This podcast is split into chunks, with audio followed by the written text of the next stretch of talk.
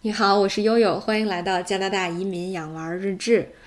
呃，今天啊，想跟大家汇报一下我们买买买的情况啊，因为有很多听友粉丝们，这个最近私信我说，哎，悠悠你们怎么样啊？两个月没出门，这个粮草物资还齐备不？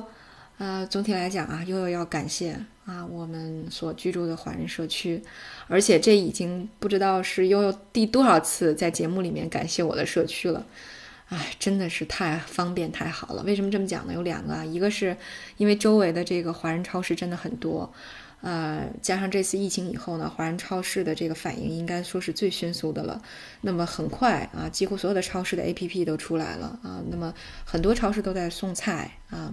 那么这个收取的送货费用也是啊，也也也也是比较合理。所以你总体来看呢，在购买这个油盐酱醋啊、大米啊。啊，包括这个呃火锅底料啊，这些中餐食材的这方面啊，几乎对生活没有什么太大影响啊。只不过你需要提前规划好。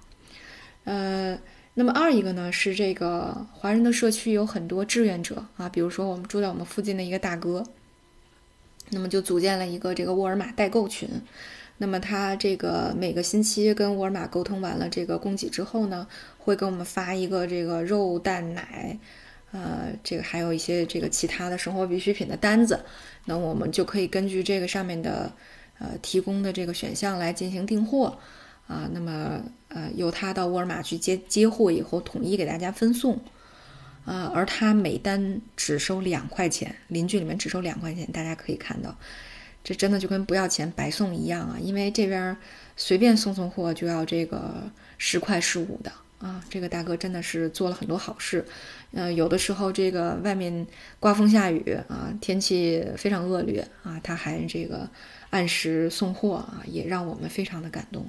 所以这再一次证明了这个海外的这个华人群体的力量真的是非常的团结，非常的强大啊。有也觉得生活在在这样的社区还是很骄傲的。呃，对，这是第一点。那。呃，二一个呢，前些日子在这个节目当中提到了囤货的几个阶段哈，最早是防护用品，然后呢是米面粮油，啊，然后是这个卫生纸，啊，然后是这个酵母啊发酵这个烘焙用的这个一系列的用品，最后这个是什么染发啊剪发的这个系列用品，可以说呢到今天，啊这个四月二十六号啊星期日悠悠做节呃做节目的这个十点，这些东西可以说囤齐了。啊，而且呢是足足的够够的啊，那么也就是说每项东西都够差不多使用两个月到半年的样子啊，那么这是第二个情况，所以基本上呃有很多东西补货以后啊，尤其是像面粉啊、酵母啊、卫生纸啊，之前觉得老大难的问题啊，包括甚至包括到口罩这些老大难的问题，现在基本上呃这个产能都上来了啊，供给都能够保证了。那么除了这些已经到货的，那么还有在路上的啊，有哪些呢？呃，因为为什么还在路上呢？就是，呃，一方面这个下单时间其实也不短了啊，基本上都在一周半个月以上了。呃，因为加拿大邮政已经爆仓了，据说，所以嗯，送货的速度是龟速啊，我都已经不期待啊，谁啥时候爱来啥时候来。那么有什么呢？一个是户外用品啊，因为下周终于进入到了多伦多真正的春天，也就是说每日的气温能够达到十摄氏度以上，也就意味着孩子们终于能够在这个户外，呃，这个一天有半天的时间都在户外了。所以我们订了一些户外的餐桌椅啊，还有一些小孩的玩具啊，希望他们能够更好的享受阳光。呃，另外呢就是这个订的菜苗啊，当然这个菜苗是要看季节的，所以基本上都是五月初才送到。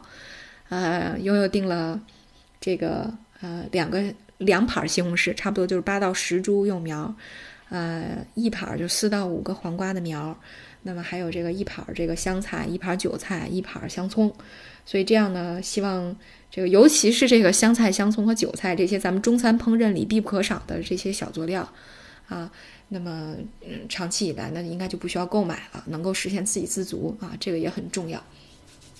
对对对。那么这这是目前的储备情况。那么再说一下前天晚上啊，这个大洋冒死去了一趟超市，看了看这个目前这个超市的情况。当然他是去的我们附近的一个西超，叫 Freshco。呃，这个西超呢，客人的比例啊，就是差不多华人呃一小半儿，这个西人一大半儿这么一个情况。呃，在去过之后呢，呃，大洋回来之后兴奋地报告了第一个好消息，就大部分人都戴上了口罩啊，无论是华人还是西人，这是一个很可喜的变化。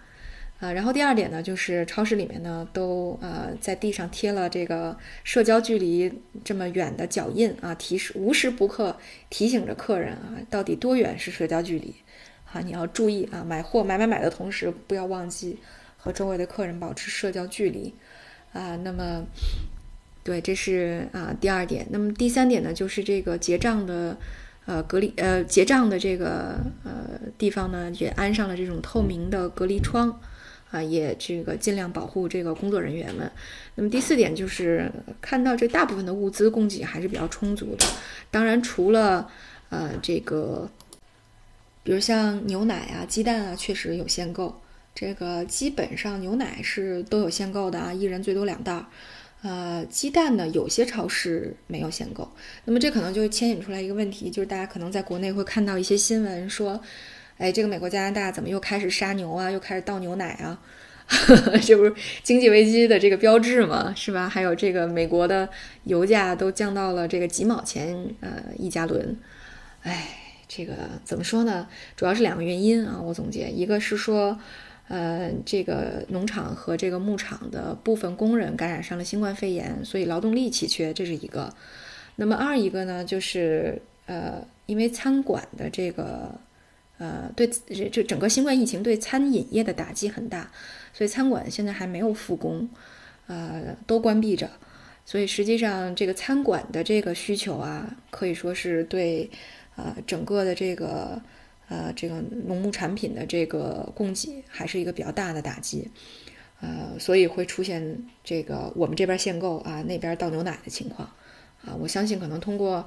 一段时间的调整，就像啊，我们今天终于买到了酵母，终于买到了面粉，终于买到了口罩一样，呃，这方面的调整，我相信应该会比这个还要快，呃，所以这个加拿大呢，总体情况就是这样。那么我们也即将进入到第三个阶段的隔离期，也就是说五月四号、五月六号到这个五月三十一号，那么这一段儿啊，还会再进入第三个这个封闭期。那么小孩子们呢，也依然啊在家。这个上网课，那么五月底以后，我认为开学的可能性也不是很大了啊，因为呢，加拿大这边六月二十几号就放暑假了啊，所以估计就直接九月份见了。今天我还给珍珠做工作，我珍珠你必须得成长起来啊，因为你这个再一开学，你就不是小班了，你就变成大班了，你就要照顾小班的宝宝们了啊。他突然感觉到压力山大啊，一方面这个保护他的羽翼们啊，他的党羽们。都到小学一年级去了，因为他爱跟大孩子玩。那么另外一方面呢，他要照顾这个他看不上的这个小点儿们，所以哎，对大家来说啊，真是一波未平一波又起啊！各方面的挑战轮番来袭，考验着我们的耐力承受力。好吧，希望明天会更好。我们今天就到这里，感谢大家的关注。